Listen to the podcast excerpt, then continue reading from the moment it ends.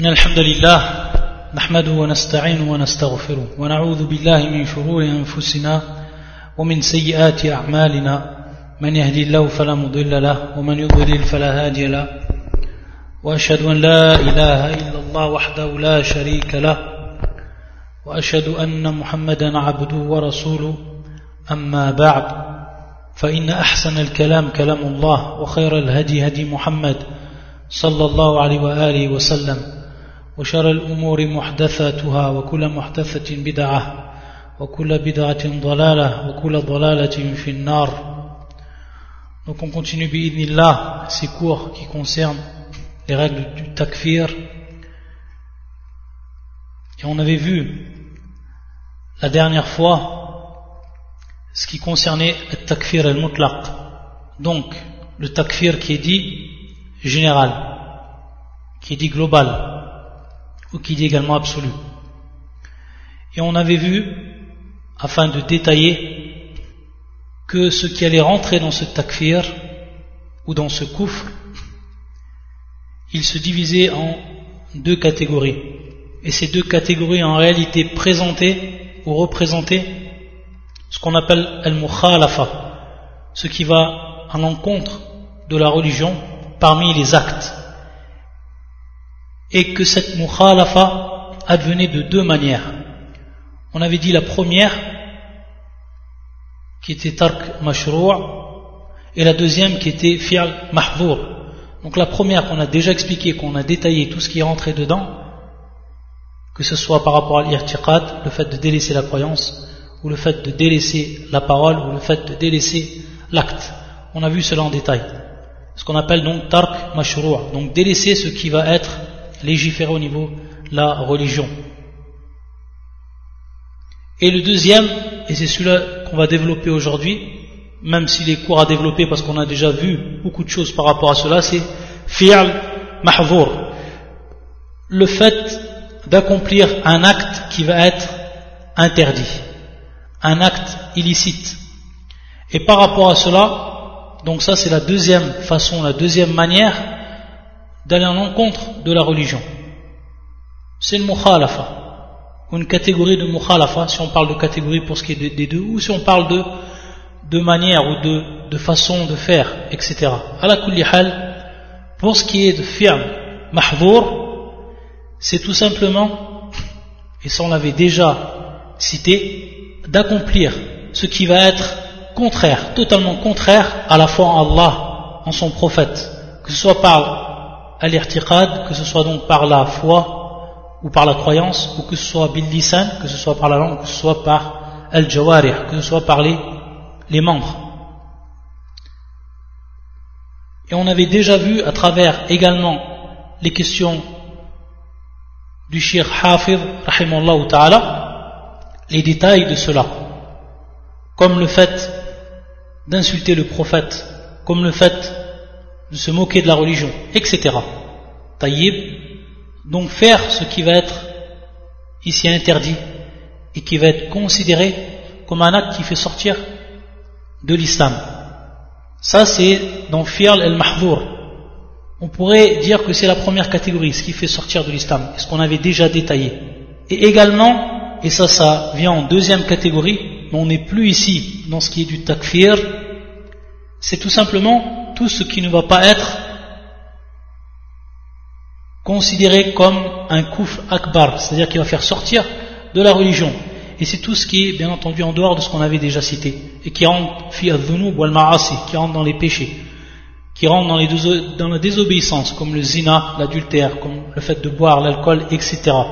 Donc, de par cela, bien entendu, et c'est un point qu'on avait déjà détaillé au niveau de la croyance, les gens de la sunna du consensus vont s'écarter par là de la croyance des Al-Khawarij, qui eux, contrairement aux gens de la Sunna, vont sortir de l'islam de par ces péchés. Lorsque la personne tombe dans ces péchés-là, eux, ils considèrent que la personne va sortir de l'islam. Donc c'est bien entendu la croyance des Al-Khawarij, comme on l'avait déjà expliqué maintes fois dans différents cours. À la. Lorsqu'on sait maintenant cela, que ce qui rentre dans le kouf el mutlaq, c'est-à-dire ce qui est général, ce qui est global, ce qui est absolu, qu'il y a donc le fait de délaisser ce qui est légiféré, et on a vu donc les trois catégories qui rentrent dedans, ou alors faire ce qui est interdit, ce qui est illicite. Et on a vu donc ici deux catégories. La première catégorie qui fait sortir de l'islam, les actes qui vont donc faire sortir de l'islam, et c'est ce qu'on avait déjà vu précédemment à travers les questions de Cheikh Hafid qui nous avait posées à propos du kufr. Et la deuxième catégorie, ce qui ne fait pas sortir de l'islam et qui rentre bien entendu fi al-dhunub al-ma'asi, tout ce qui rentre donc dans les péchés, dans la désobéissance comme on l'a cité. Donc sans détailler plus, on va passer à un autre chapitre ici, qui est également très important. C'est en réalité mettre en avant des règles, ou plutôt une relation qu'il y a entre ce qu'on appelle le takfir al-mutlaq ou le takfir al-mu'ayyan.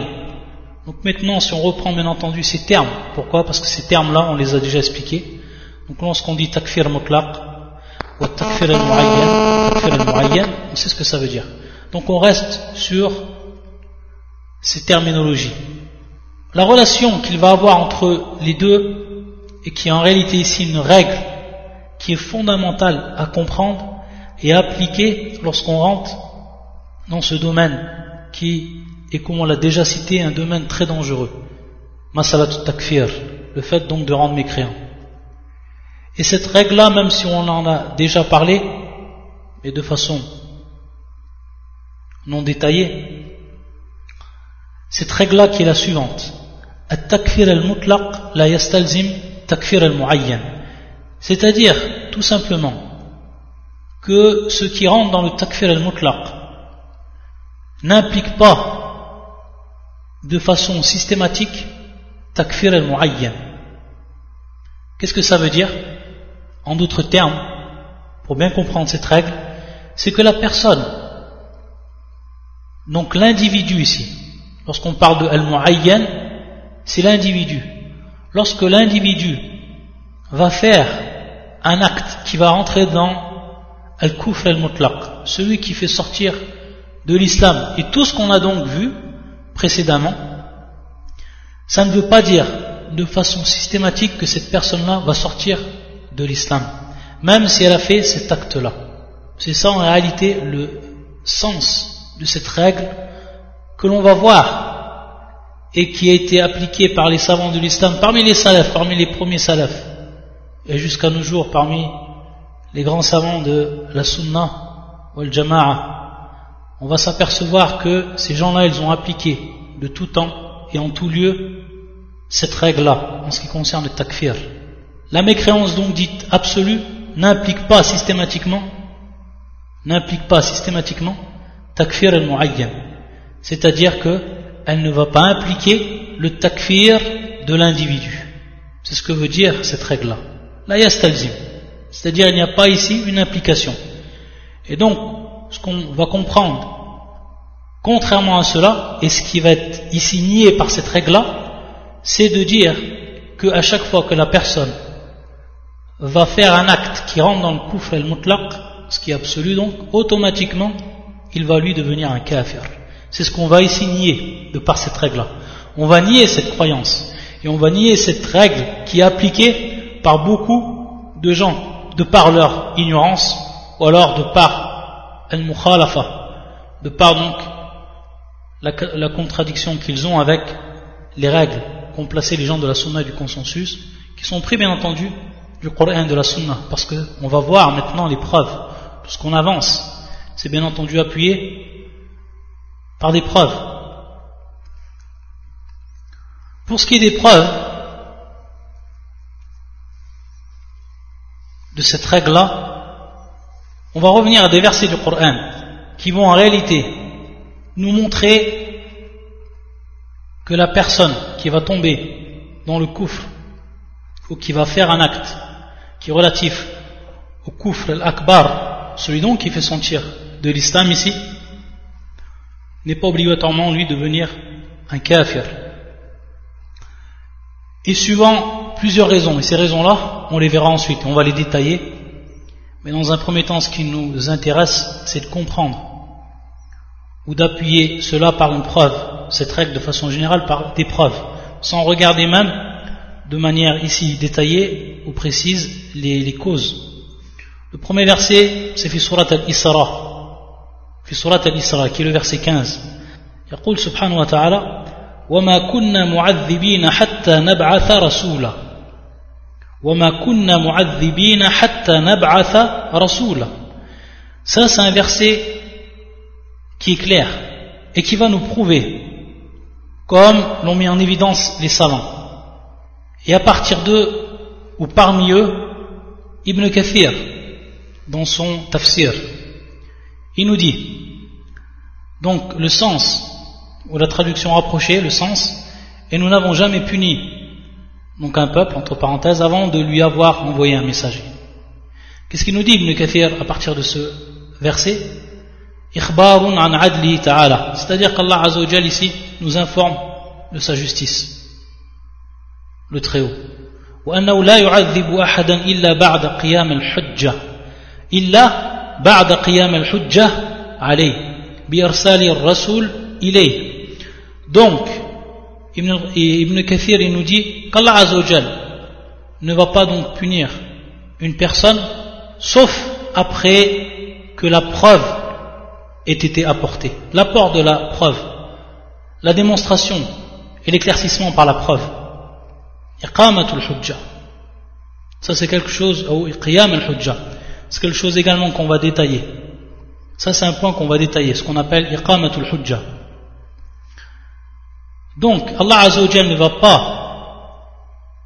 punir une personne sauf qu'après il lui a envoyé donc cette preuve. Et cette preuve bien entendu qui va se concrétiser par l'envoi du prophète auprès de lui. Et dans le même sens, on retrouve un autre verset du Coran, verset 165, fi surat nisa les femmes. يقول الله عز وجل رسلا مبشرين ومنذرين لئلا يكون للناس على الله حجة بعد الرسل. رسلا مبشرين ومنذرين لئلا يكون للناس على الله حجة بعد الرسل. Qu'est-ce qu'il nous dit le Cheikh Al-Amin al-Shanqiti, rahmatullah alayh, dans son tafsir à partir de ce verset, et dont le sens est en tant que messager, annonciateur et avertisseur, afin qu'après la venue des messagers, il n'y a eu pour les gens point d'argument devant Allah. Point d'argument devant Allah.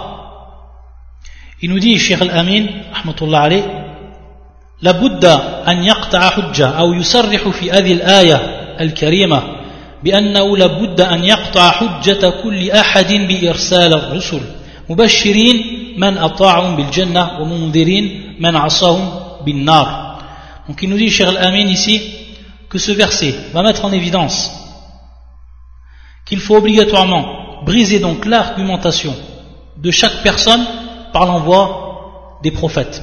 C'est-à-dire que la personne, elle peut avoir, si on ne lui envoie pas un messager, elle peut avoir ce qu'on appelle ici hujja, c'est-à-dire un argument, avancer des arguments par rapport à ce qui lui est arrivé. C'est-à-dire que si j'étais dans cet état-là par rapport au couf, si je suis tombé par rapport au couf, c'est parce que personne ne m'a été envoyé, ou alors que j'étais ignorant de ce qui m'était obligé, etc. Afin donc qu'il n'y ait plus d'arguments et qu'Allah ta'ala brise ses arguments, alors il a envoyé ses envoyés. C'est ce que veut dire le shir. c'est-à-dire qu'il va faire la bonne annonce à ceux qui les ont suivis. Par quoi? Par le paradis, cette bonne annonce du paradis. Ou alors, dans le cas contraire, il va les avertir de ceux, ou il va avertir ceux qui les ont contredit ceux qui leur ont fait acte de, désobéissance, qui leur ont donc désobéi, et par quoi? Il les avertit donc du feu. Et des versets comme cela, il y en a beaucoup dans le Coran, il y en a plus d'un. On en cite deux, mais il y en a plusieurs. On pourra en citer au moins une dizaine qui vont dans le même sens. Donc on va s'apercevoir à partir d'ici que la personne qui va tomber donc dans ce qui est el-kufr el-mutlaq, cette personne-là ne va pas être automatiquement ici mu'adhab, c'est-à-dire châtiée, de par ce qu'elle a fait. Et pourquoi cela? Pourquoi cela? Tout simplement par le jahl, c'est-à-dire qu'elle n'a pas eu iblar al-hujja. Elle n'a pas eu donc, il ne lui est pas advenu la preuve. Les envoyés ne lui sont pas venus. Si cette personne est dans ce cas-là, alors, comme on a vu dans le premier verset, Allah Azzawajal ne châtie pas cette personne. Donc nous ne châtions personne et nous ne punissons personne sans lui avoir envoyé auparavant donc un messager. Donc ça, c'est plus que clair. Donc il faut automatiquement qu'il y ait ce qu'on appelle iqamatul hujja, qiyam al-hujja. Ça, c'est ce qui est pour les versets du Coran. Pour la sunna, également on a des preuves. Et parmi les preuves qu'on va citer, un hadith du prophète sallallahu alayhi wa sallam, rapporté par le compagnon, al-sahabi al-jalil, Abi Huraira, radiallahu ta'ala anhu, et qui est un hadith qui est rapporté par l'imam muslim dans son authentique يقول النبي صلى الله عليه وآله وسلم والذي نفسي محمد بيده لا يسمع بي أحد من هذه الأمة يهودي ولا نصراني ثم يموت ولم يؤمن بالذي أرسلت به إلا كان من أصحاب النار Le prophète صلى الله عليه وسلم il nous dit cette parole qui nous a rapportée par Abu Huraira qui est la suivante Il jure donc par son Seigneur, celui donc qui détient l'âme de Mohammed dans sa main. Il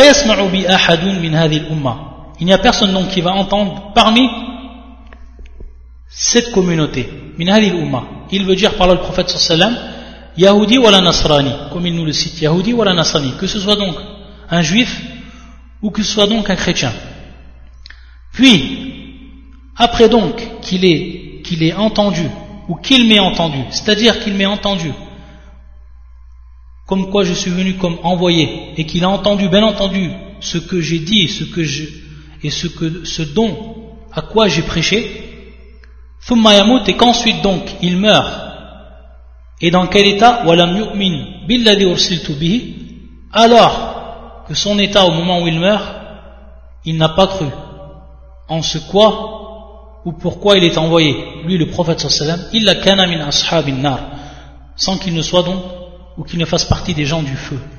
Donc ce hadith, il va nous prouver de façon claire qu'il faut que la personne, pour qu'elle rentre dans le feu, il faut qu'elle entende bel et bien la da'wah du prophète sallallahu alayhi wa. Et cette da'wah comme elle est venue de lui.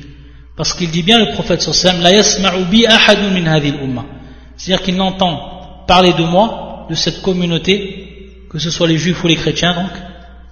Et donc entendre parler de moi, ça signifie bien savoir réellement ce quoi avec ou avec quoi est venu le prophète sallam et quel était donc son message. Et c'est pour ça que l'imam An-Nawawi, il va dire donc à partir de ce hadith, il nous dit وفي مفهومه دلالة على أن من لم تبلغ دعوة الإسلام فهو معذور وهذا جار على ما تقدم في الأصول أنه لا حكم قبل ورود الشرع على الصحيح Il va nous dire donc l'imam An-Nawawi qu'il y a donc ici dans ce qui est compris, ce qui est compris donc de ce hadith. On sait que الدلالة قد تكون مفهوم أو قد تكون منطوق c'est-à-dire mafhoum, ce qu'on va donc tirer de par l'entendement, de par la compréhension du hadith, ce qu'il nous prouve donc de par la compréhension. Ou alors, mantouk, ce qui nous prouve de par le texte même, c'est-à-dire la parole même, sans même qu'il y ait besoin d'une compréhension, que ce soit donc dicté de façon claire. Ici, c'est dans Al-Mafhoum, c'est dans ce qu'on va comprendre donc du hadith, il nous dit celui donc dont la prêche de l'islam ne lui est pas parvenue, ne lui est pas atteint, il est donc excusé par rapport à cela. Donc dans son état de kouf, cet état-là, il est excusé si la da'wa, la véritable da'wa de l'islam ne lui parvient pas. C'est ce qu'il nous dit l'imam Nawawi, et qui est en réalité, comme il ensuite nous le rappelle, qui est conforme donc aux règles de la législation. Donc on va comprendre, à partir de ces versets du Coran, à partir de ce hadith qu'on a vu, on va comprendre à partir de là, comme on l'a cité auparavant, que celui qui va tomber dans le kufr al-mutlaq, c'est-à-dire dans le kufr al-akbar, celui qui est donc absolu, et celui qui fait donc sortir de l'islam, c'est-à-dire qu'il va mériter le châtiment, et qu'il va donc être considéré comme un kafir, c'est-à-dire un kafir qui lui est sorti de l'islam de par donc ce coufre-là.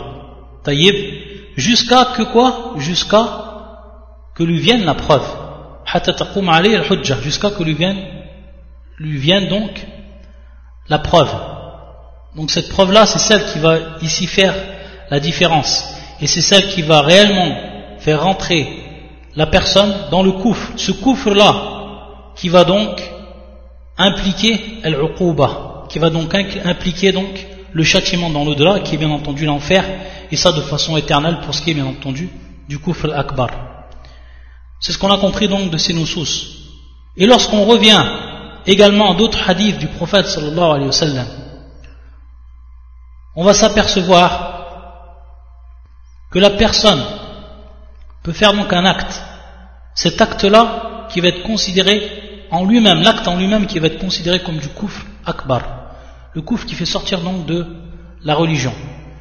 Et comme on l'avait déjà cité auparavant, que ce soit donc en revenant donc aux écrits de Sheikh Hafid à travers donc son livre A'lam Sunnah, lorsqu'il avait parlé donc de ce qui rentrait dans le kufr al-amali, mais qui prouvait donc le kufr al-i'tiqadi, il nous avait rappelé, à titre d'exemple, as-sujud li ou sujud li sanam. De façon générale as-sujud li le fait donc de se prosterner pour un autre qu'Allah. Mais on va s'apercevoir à partir de ce hadith comme on va citer qu'il se peut que la personne tombe dans cela. Et donc qu'elle tombe dans ce qu'on va appeler ici el kufr al-mutlaq ou takfir al-mutlaq et qui est donc ici de faire de quelle, de, quelle façon ici lorsqu'on parle de sujud lillah donc de faire un acte qui est donc illicite, interdit. Donc ici fi'lun ma'vour et qui rentre dans la deuxième catégorie ou dans la première catégorie comme on l'avait cité la première catégorie qui fait donc sortir de l'islam.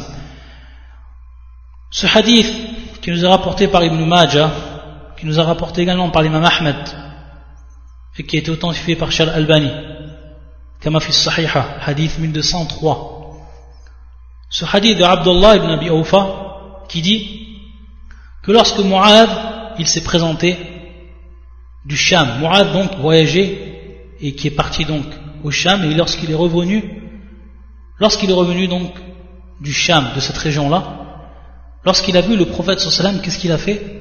Il s'est prosterné devant lui. Sajjada nabi sallallahu alayhi wa sallam. Et donc le prophète sallam, regardez déjà la première chose qui va advenir de lui, lorsqu'il va voir cet acte de Mu'adh, ta'ala qui se prosterne devant le prophète sallam. Il va d'abord lui demander la raison de cet acte-là. Regardez donc la première étape du prophète sallam, lui demander la raison. Ma hadha ya Mu'adh? Ça, c'est la parole du prophète. Qu'est-ce que cela, ô Mu'adh? Il va lui expliquer, Mu'adh, donc on voit ici que tout simplement, Mu'adh, il a fait ce qu'on appelle donc un acte d'interprétation. Ta'wil. Hada ta'wil minhum. Donc, ta'wil, au niveau du din, qui veut dire donc l'interprétation. ta'wil. Et en réalité, c'est ce qui est advenu de Mu'adh. Il a tout simplement, lui, fait un acte d'interprétation. Il lui explique, il va répondre, donc Mu'adh, au prophète sallam qu'il a vu au Sham des gens qui se prosternent devant les gens haut placés au niveau de l'église. Et il va dire, Et donc j'ai voulu, j'ai aimé faire cela pour toi. Pourquoi il fait cela, ou pourquoi il a fait cela, Mu'adh? Il l'a fait cela en fait par interprétation, il l'a fait pour le prophète sallam en tant que salutation et en tant que vénération. Tahya wa ta'zim. Pourquoi cela Parce qu'il a vu faire d'autres gens qui le faisaient pour leurs grands, leurs grands personnages, ceux qui considéraient qu'ils étaient grands dans la société. Alors il s'est dit, notre prophète, qui est le meilleur des hommes et a plus droit que de cet acte-là. Mais un acte qui ici, qui est minbab, comme on l'a dit, de ta'zim, de vénération et de, de tahiyya, de salut. Qu'est-ce qu'il va lui dire le prophète sallallahu alayhi wa sallam? Taf'alu, fala taf'alu, alors ne le fais pas. Prophète sallallahu alayhi il l'a pas rendu mécréant donc de par cet acte-là. Il s'est prosterné devant un autre qu'Allah azawajal. Pourquoi L'ita'wilim, qu'on a dit, de par son interprétation? Il ne l'a pas fait cela, bien entendu, binniyat shirk, c'est-à-dire le fait d'associer Allah Azzawajal un autre que lui. Mais min bab, tahiyya. Et à partir de là, le prophète sallam va lui interdire de faire cela. Et il va lui dire, kuntu amiran ahadan an yasjuda li Il va lui dire le prophète si j'avais ordonné une personne donc de se prosterner pour un autre, pour un autre qu'Allah, pour un autre qu'Allah, pour un autre qu'Allah, j'aurais ordonné la femme qu'elle se prosterne devant son homme. Voilà ce qu'il a répondu le prophète sallam.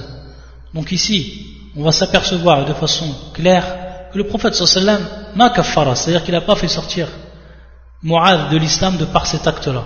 Alors que cet acte-là en lui-même, c'est bien ce qui rentre dans le kouf et le mutlaq, et ce qui fait sortir de l'islam. Ce qui fait sortir de l'islam, le fait de se prosterner pour un autre qu'Allah Azzawajal. Ça, c'est une première preuve de cette règle. Donc, cette règle qui est que le takfir al-mutlaq n'implique pas takfir al-mu'ayyan. Ensuite, également, un autre hadith qu'on va citer pour appuyer ce qu'on a dit, et qui est le hadith rapporté par l'imam al-Bukhari dans son authentique. من حديث خالد بن ذكوان أن الربيع بنت معوذ قالت Elle a dit donc que le prophète sallallahu alayhi wa sallam, il est rentré. Il s'est assis donc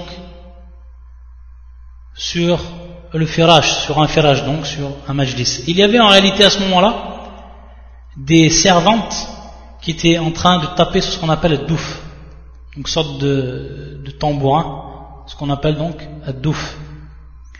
Et une d'elles, qui était donc présente, qu'est-ce qu'elle a dit? Elle a dit cette parole-là, c'est-à-dire il y a parmi nous donc un envoyé qui connaît ce qu'il y a demain. Ici, elle va dire une parole qui fait bien entendu sortir de l'islam. qui va faire sortir de l'islam. Comment? Tout simplement en allant à l'encontre de ce qu'on appelle le tawhid al-rububiyya. Bien entendu, le fait d'avancer qu'un autre qu'Allah Azzawajal connaît l'invisible et qu'on dit l'invisible ici bien entendu l'invisible absolu al-ghaib al-mutlaq l'invisible absolu le fait d'avancer qu'un autre qu'Allah connaît, c'est invisible, ça va à l'encontre du tawhid al-rububiyya, donc l'unicité d'Allah dans sa seigneurie, dans sa souveraineté. Et ça fait sortir de l'islam. Cette parole-là fait sortir, bien entendu, de l'islam le fait de dire que le prophète sallam connaît l'invisible. Et ici, qu'est-ce qu'il va dire le prophète sallam lorsqu'il a entendu cette parole de cette servante?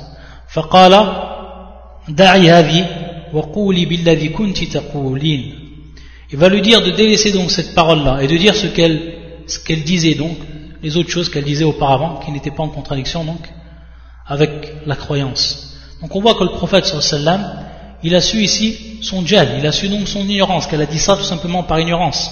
Le fait qu'elle ait affirmé que le prophète sallam connaissait l'invisible, elle connaissait ce qui allait donc se passer demain qui fait partie bien entendu de l'invisible, ce que dont seul Allah Azzawajal connaît. Pour cela, le prophète sallam ne l'a pas rendue mécréante. Pourquoi? Parce qu'elle a su qu'elle était ignorante. Elle a su qu'il était ignorante, donc qu'elle avait ce djahl-là qui l'a empêché de, lui faire sortir de l'islam. Par contre, si bien entendu la personne, après que al-hujja lui soit venue et qu'elle sait bien entendu que cet acte-là est en complète contradiction avec la croyance et qu'elle le dit, ça bien entendu on va rentrer dans, un autre domaine. On est bien ici ce qui est de prouver la règle qu'on a citée auparavant. Que ce n'est pas qu'à chaque fois qu'une personne va tomber dans le takfir al-mutlaq ou dans le kouf al-mutlaq, le kouf qui est dit donc absolu, qu'il va automatiquement lui sortir de l'islam. Donc ça c'est des preuves qu'on rapporte. Et on voit à travers donc ces preuves-là qu'il y a donc plusieurs causes. Et ces causes-là ensuite, on les verra un peu plus tard et on les énumérera. Que ce soit donc l'interprétation à ta'wil, que ce soit le jal, que ce soit donc l'ignorance, etc. Sachant cela, on va s'apercevoir donc que les savants, lorsqu'ils ont parlé de cette règle-là, et qu'ils ont dit que la personne ne devient réellement mécréant, mécréant, c'est-à-dire qu'il sort de l'islam par un acte, par une parole ou autre, comme on l'a donc cité auparavant, ils ont dit donc ici avec deux conditions qui vont être fondamentales. La première condition, c'est donc que les conditions du takfir soient concrétisées. Et ces conditions du takfir, on va les voir, inshallah, et on verra qu'elles sont au nombre de quatre. On verra qu'elles sont au nombre de quatre, ces conditions. Donc, dans un premier temps, que les conditions du takfir soient concrétisées.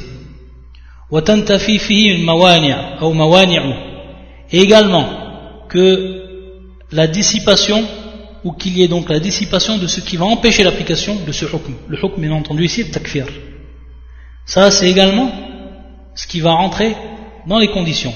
Dans un premier temps, on voit donc la concrétisation des conditions, et dans le deuxième temps, la dissipation de ce qui va empêcher l'application du hukm. Et bien entendu, ce qui va rentrer dans ce qui va empêcher ce qu'on appelle donc intifal mawani', ça peut être le jahl, ça peut être donc, comme on l'a vu auparavant, l'ignorance, comme cela est advenu entre le prophète sallam et ce qu'il a entendu de cette servante, al-jariya, tayyib.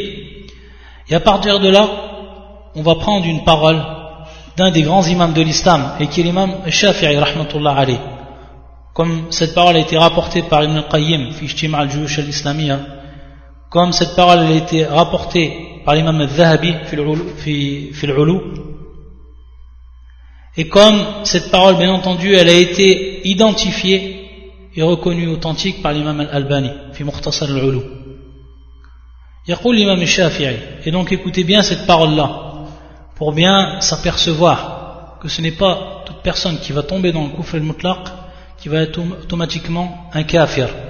Sauf si bien entendu les conditions elles sont concrétisées et si il y a une dissipation de tout ce qui va empêcher l'application donc du hukm, hukm takfir. Yaqul, l'imam Shafi'i, il parle donc par rapport à l'asma au sifat, il parle par rapport donc aux noms et aux attributs d'Allah Azzawajal. Yaqul, لله تعالى أسماء وصفات جاء بها كتاب وأخبر بها النبي نبي أمته c'est-à-dire il va nous dire qu'Allah Azzawajal il détient Allah le Très-Haut il détient des noms et des attributs Ja'a biha kitabu et que son livre donc est venu avec ses noms et ses attributs qui sont cités donc dans son livre wa akhbara biha nabiyyu ummatahu et que le prophète sallallahu a informé de ses noms et de ses attributs sa communauté il nous dit ولا يسع أحدا من خلق الله قامت عليه الحجة ردها Il va nous dire donc qu'il n'est pas permis à une personne parmi les créatures d'Allah قامت عليه الحجة قامت عليه الحجة alors que la preuve donc lui est parvenue, alors que la preuve lui a été donc démontrée, raddoua, qu'il donc rejette ses noms et ses attributs.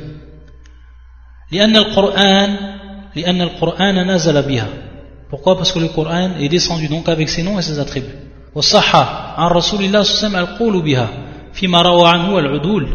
Et bien entendu, il a été authentifié du prophète qu'il a parlé de ses noms et de ses attributs, qu'il a authentifié ses noms et ses attributs qui nous a informés de ses noms et ses attributs, dans ce qui nous est à, rapporter par les bien entendu, ceux qui sont dignes de confiance, parmi Rouat, parmi bien entendu le Rudoul, il veut dire Rouat, parmi donc les rapporteurs des hadiths. Donc on voit bien ici qu'il dit l'imam Shafi'i Il va en contradiction s'il renie de ses noms et ses attributs mais ici, il va, citer donc une condition. Après, bien entendu, que la preuve ait été appliquée, ait été éclaircie et rendue explicite. Thubut al-hujja. Alayhi, fawa kafir. Alors il est un kafir. Donc si la personne va à l'encontre de l'attestation de ses noms et de ses attributs, après que al-hujja, après donc que la preuve lui soit venue, et de façon claire, alors c'est un kafir فهو كافر فأما قبل ثبوت الحجة عليه فمعذور بالجهل c'est-à-dire par contre avant que cette hujja soit appliquée lui soit donc parvenue فمعذور بالجهل alors il va être excusé de par son ignorance et ensuite il va dire un peu plus loin ولا نكفر بالجهل أحدا إلا بعد انتهاء الخبر إليه c'est-à-dire que l'on ne va pas, il dit, on ne va pas rendre mécréant une personne de par son ignorance, sauf qu'après al-khabar, donc l'information lui soit parvenue, dans ce sens qu'il a eu preuve de ce dont il a été en encontre. On va donc tirer de cette parole de l'imam Shafi'i, d'un des imams salaf, un donc des grands imams des salaf, qu'il y a bien ici la présence de quoi comme condition de al-hujja, iqamatul hujja. Ça, c'est ce, qui apparaît de façon claire, sans même détailler plus de la parole de l'imam Shafi'i, pour ce qui concerne donc l'asma au sifat, et qui est bien entendu un des points fondamentaux de la croyance des gens, de la sunna du consensus. Également, on va citer la parole de Shir al-Islam ibn Taymiyyah dans cette question-là. Pourquoi on cite toutes ces, euh, ces, paroles de ces grands imams? Tout simplement pour prouver que cela est quelque chose de, qui est très connu chez les gens de la sunna du consensus.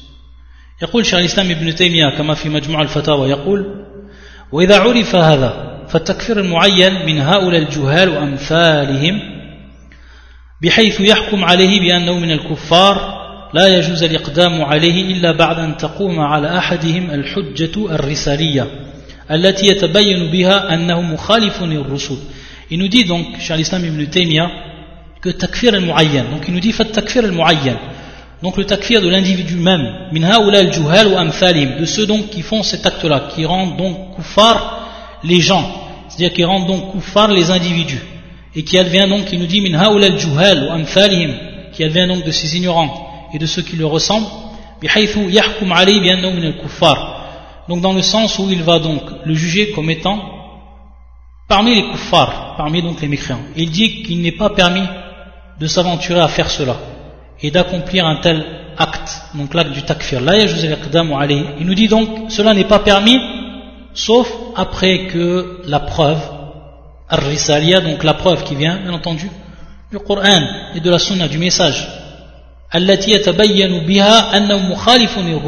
et qui va donc mettre en évidence, et ça bien entendu de façon claire, ici, tabayyun, qu'ils sont donc, ces gens-là en contradiction avec les prophètes.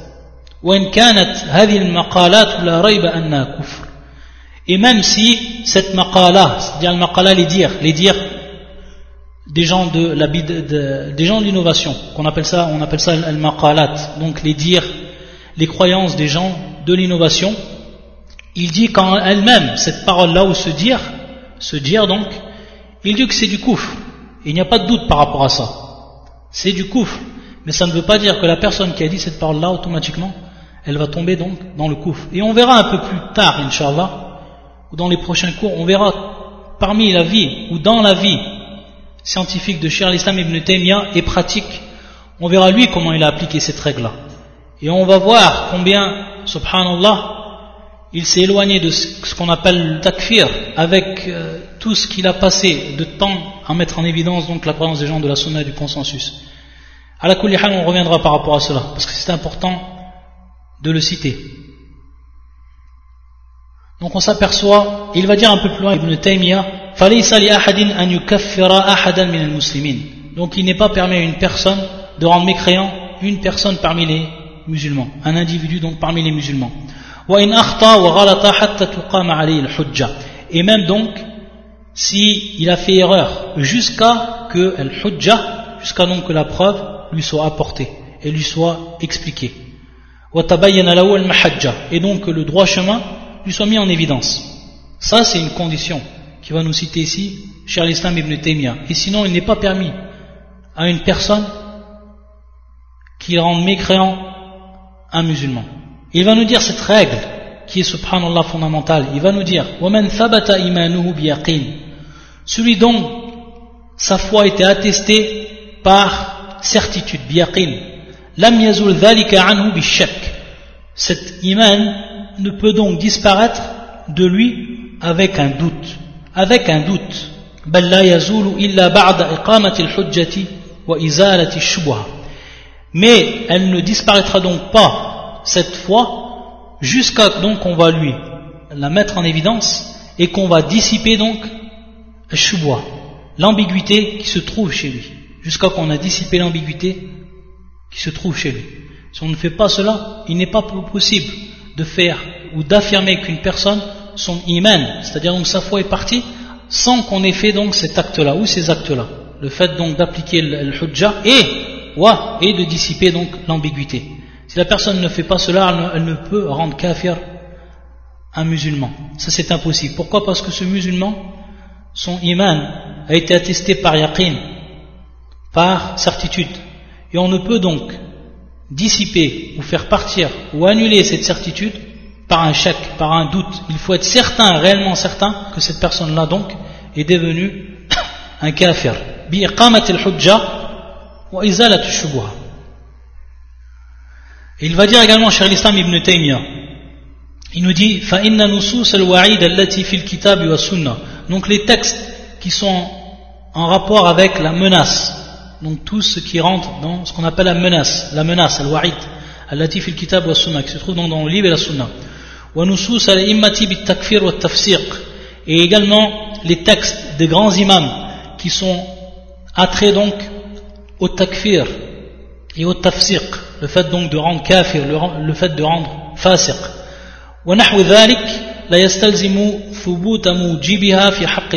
C'est-à-dire que cela n'implique pas automatiquement l'attestation de ce qui va advenir de ce hukm-là dans le droit donc de l'individu. Qu'est-ce qu'on va comprendre donc de cela? C'est que tout simplement, le fait que la personne tombe dans le kufr.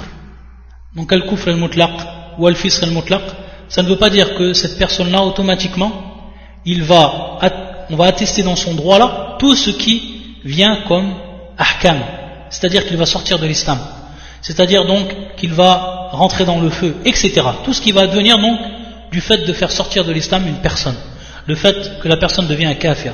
Donc le fait que la personne rentre dans cela et fasse cet acte de kouf, ça ne veut pas dire automatiquement qu'il lui-même donc est devenu un kafir et qu'il va donc ou qu'on va lui appliquer donc tout ce qui en découle comme ahkam. Il dit illa sauf donc idha wujidat ash-shurut wa intafat al-mawani' sauf si les conditions sont présentes intafat al-mawani' et donc ce qui va empêcher l'application du hukm va être dissipé. Donc on voit bien ici donc la, le concrétiser les conditions et la dissipation de tout ce qui va empêcher donc le hukm il va nous dire qu'il n'y a pas de différence en cela pour ce qui concerne les bases ou pour ce qui concerne donc les branches de la religion.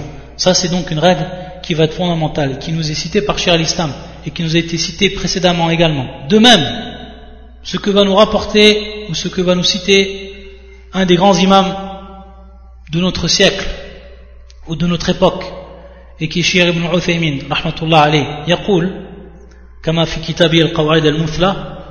وبهذا يعلم أن المقالات أو الفعلة قد تكون كفرا أو فسقا ولا يلزم من ذلك أن يكون القائم بها كافرا أو فاسقا. إما انتفاء شرط التكفير أو التفسيق أو وجود مانع شرعي يمنع منه. C'est-à-dire qu'il va nous dire Cheikh euh, Ibn Uthaymin que c'est dire que donc les dires ou les actes qui sont ou qui peuvent être donc du kufr ou du fisq et bien entendu ici du kufr akbar ou du fisq akbar il nous dit cela donc n'implique pas que la personne qui l'a accompli devient lui-même un kafir ou qui devient donc un fasiq sachant que el fasiq ça prévient donc celui qui a fait du fisq akbar, celui donc qui est sorti de l'islam. Fasiqan. Taïb. Il dit donc que la personne qui va tomber dans ce coufre, ou la personne qui va tomber dans ce fisq, cela n'implique pas que celui qui accomplit cela, que celui qui est tombé dans cela, devienne donc un kafir, ou devienne donc un fasiq. Soit donc, de par la non-concrétisation d'une condition, donc charte takfir ou tafsiq, d'une condition donc qui est propre au takfir ou qui est propre au tafsiq. donc que cette condition ne soit pas présente. L'intifa shart takfir, que cette condition ne soit donc pas présente. Ou alors que ce qui va empêcher, mani'un shar'i, que ce qui va empêcher, qui est donc pris en compte au niveau de la religion, va être présent à ce moment-là, va être présent par rapport à cette personne-là. Ce qui va donc euh, l'empêcher qu'on lui applique le hukm. Donc ça revient à ce qu'on avait dit ici également, wa intifal Donc de même ici, Shir al-Uthaymin nous a cité ce qui est également cité par les autres savants de l'islam.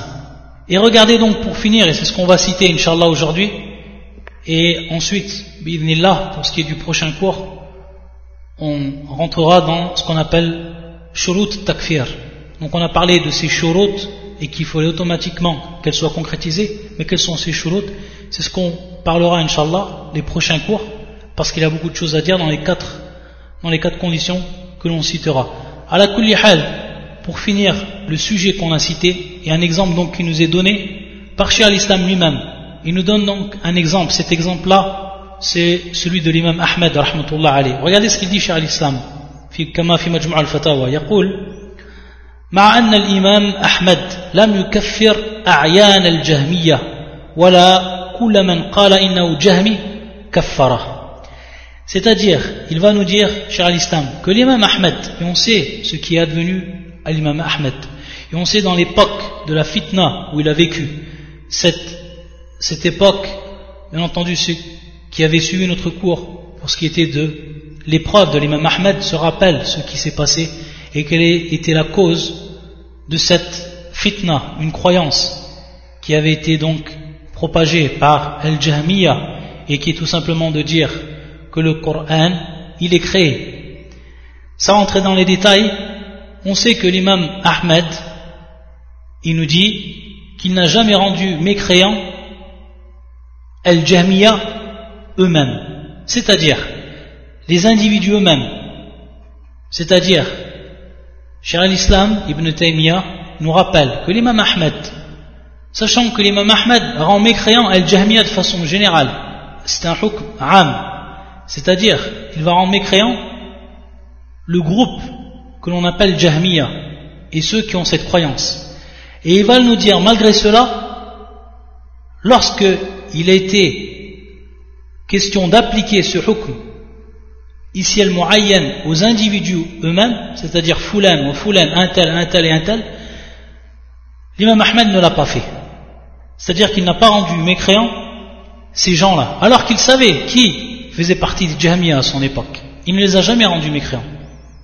Il n'a jamais rendu mécréant chaque personne dont il a dit qu'il était Jahmi ولا كل من قال إنه جهمي كفره ولا كل من وافق الجهمية في بعض بدعهم et également tous ceux qui ont été en accord avec Al-Jahmiya dans certaines de leurs innovations.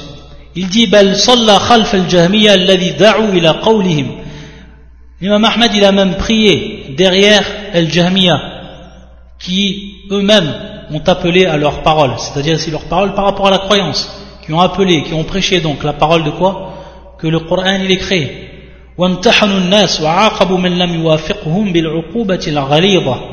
Et ceux également qui ont éprouvé les gens par rapport donc à cette parole, et comme on l'avait donc cité dans notre cours, et qui les ont châtiés qu'ils ont châtié tous ceux qui n'ont pas été en accord donc avec eux par des châtiments qui étaient plus que durs.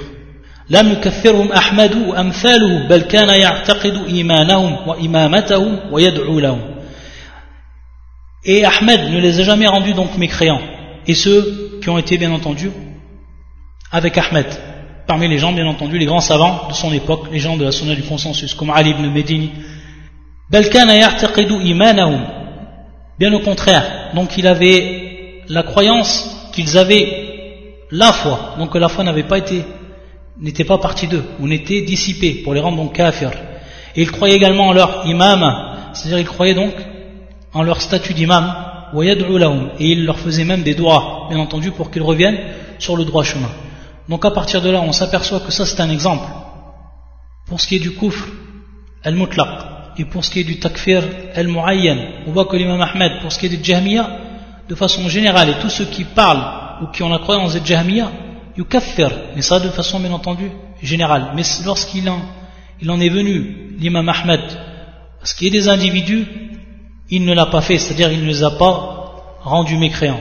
Et pourquoi cela? Parce qu'on va s'apercevoir ensuite, dans le prochain cours, lorsqu'on va parler de shurut et takfir, et on va s'apercevoir qu'il y a beaucoup de choses qui rentrent dans cela, c'est-à-dire dans les conditions du takfir, inshallah ta'ala. Subhanakallahumma bihamdika, أشهد أن لا إله إلا أنت أستغفرك وأتوب إليك.